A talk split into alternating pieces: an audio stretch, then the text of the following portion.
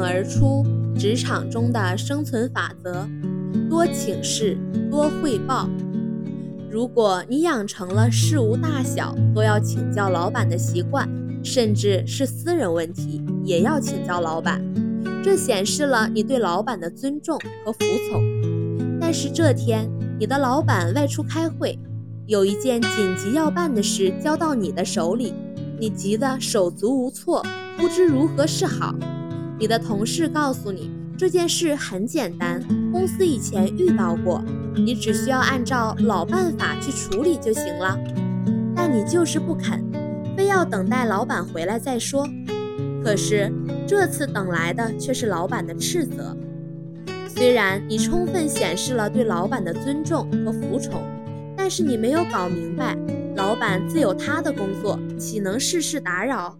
而且你的办事能力永远得不到提高。这样一个难以独当一面的员工，老板怎敢冒险委以重任呢？凡事都请教老板，会显得自己无能，无法树立良好形象。应主动承担工作，让人家看到你独立的一面。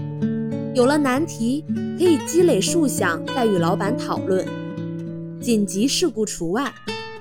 至于较重要的决策，则应和老板在事前商量一下，并定时汇报工作进度。当然，你绝对有权利与老板产生分歧，但不能持敌对态度。应充分尊重老板，以他的意见为最终决定，表示你的倾力合作。工作中遇到关键的地方，多向老板请示是下属主动争取表现的好办法，也是下属做好工作的重要保障。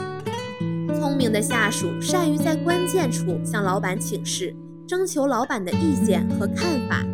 一来博得了老板的欢心，满足了他的权利欲；二来你自己又做出了成绩，皆大欢喜，何乐而不为呢？